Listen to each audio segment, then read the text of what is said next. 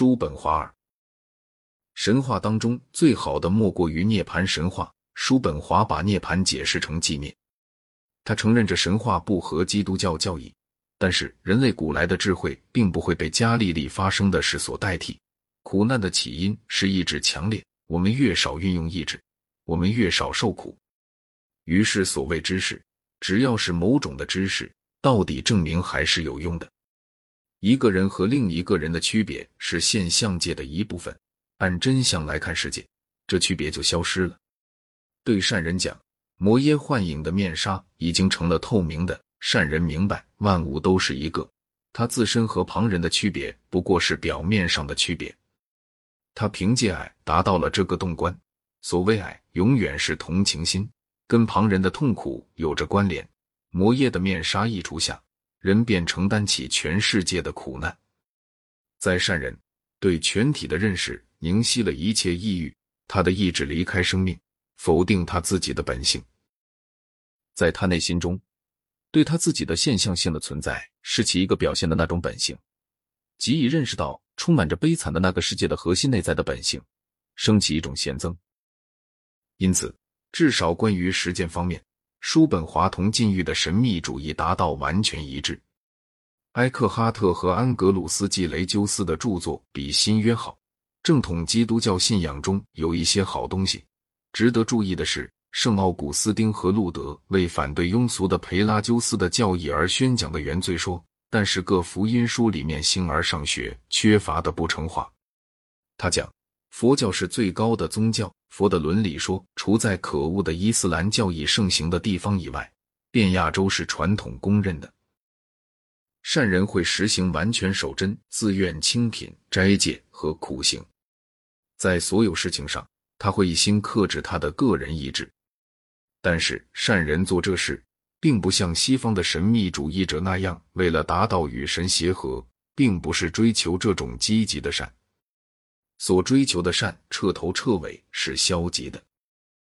我们必须把我们在一切美德与神圣背后所辨认出的美德与神圣的最后标的，及我们为之入儿童怕黑暗般的那种虚无的阴霾印象驱散。我们甚至不可像印度人那样，借神话和无意义的话，例如在画入梵天或佛教徒的涅槃，来回避它。我们宁可坦率的承认，在完全废除意志之后残留的东西。对于一切仍旧满怀意志的人来说，确实是空无所有。但是反之，对于意志已经转化而且已经否定他自己的人们讲，这个如此真实的我们的世界，尽管有一个个太阳与银河，才是虚无的。这里淡淡的暗示圣者能看出别人所看不出的某种积极的东西，但是这种东西究竟是什么，在什么地方也没有引指出来。所以我想，这种暗示不过是修辞上的。叔本华讲。世界及其一切现象不过是意志的客观化。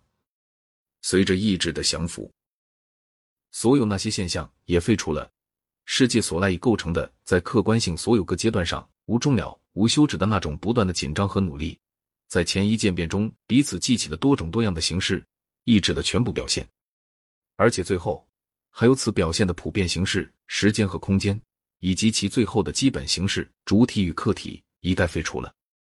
没有意志，没有表象，没有世界，在我们前面的确只有虚无。除把这段话的意思解释成圣者的目的是要尽可能接近非存在以外，我们无法做其他解释。而为了某种从未清楚说明的理由，圣者靠自杀是达不到非存在的。为什么圣者比一个永远酣醉的人可取？这不太容易理解。或许叔本华认为清醒的时刻势必频繁的不得了。叔本华的知命人从主义不大前后一贯，也不大真诚。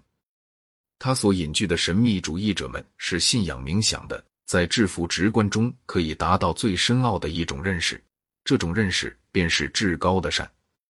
自从巴门尼德以来，就把关于现象的虚妄知识和另一类知识做成对照。而不和完全不同类的某种东西做成对照。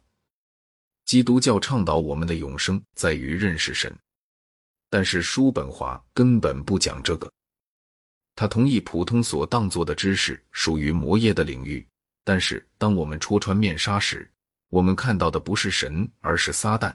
这个为了折磨自己的创造物，永远忙着制造苦难网的邪恶的全能意志。闲人被魔鬼直观吓破胆，大叫一声去，躲避到非存在界里。一定说神秘主义者是信仰这种神话的人，那是对他们的侮辱。至于闲人不达到完全的非存在，仍可以过有几分价值的生活，这样的提法也不可能与叔本华的悲观论调和。只要闲人存在，他就是因为保留意志这种恶才存在的。他可以靠削弱意志来减少恶的量，但是绝不能获得什么积极的善。假若我们可以根据叔本华的生活来判断，可知他的论调也不是真诚的。他素常在上等菜馆里吃得很好，他有过多次色情而不热情的琐屑的恋爱事件，他格外爱争吵，而且异常贪婪。有一回，一个上了年纪的女裁缝在他的房间门外边对朋友讲话，惹得他动火，把他扔下楼去，给他造成终身伤残。他赢得了法院判决，判决勒令叔本华在他生存期间必须每季付给他一定的钱数十五塔拉。二十年后，他终于死了。当时他在账本上记下：“老父死，重负事。”除对动物的仁慈外。在他一生中很难找到任何美德的痕迹，而他对动物的仁慈已经做到反对为科学而做活体解剖的程度。在其他各方面，他完全是自私的。很难相信一个深信禁欲主义和知命人从事美德的人，会从来也不曾打算在实践中体现自己的信念。从历史上讲，关于叔本华有两件事情是重要的。即他的悲观论和他的意志高于知识之说。有了他的悲观论，人们就不必要相信一切恶都可以解释开，也能致力于哲学。这样，他的悲观论当作一种解毒剂是有用的。从科学观点看来，乐观论和悲观论同样都是要不得的。乐观论假定或者打算证明宇宙存在是为了让我们高兴，悲观论说是为了惹我们不高兴。从科学上讲，认为宇宙跟我们有前一种关系或后一种关系都没有证据。信仰悲观论或信仰乐观论，不是理性的问题，而是气质的问题。不过，在西方哲学家当中，乐观气质一向就普遍的多。所以，有个相反一派的代表人物提出一些本来会被人忽略的问题，可能是有益处的。比悲观论更为重要的是意志第一的学说。显然，这个学说同悲观论并没有必然的逻辑联系。叔本华以后主张此说的人，经常从其中得到乐观论的基础。有许多现代的哲学家，值得注意的是，尼采、伯格森、詹姆士和杜威，向来以这种或那种形式主张过意志至上说，而且这学说在专门哲学家的圈子以外也风行开了。于是，随着意志的地位上升多少等。知识的地位就下降了若干级。我认为这是在我们这时代哲学气质所起的最显著的变化。这种变化由卢梭和康德做下了准备，不过是叔本华首先以纯粹的形式宣布的。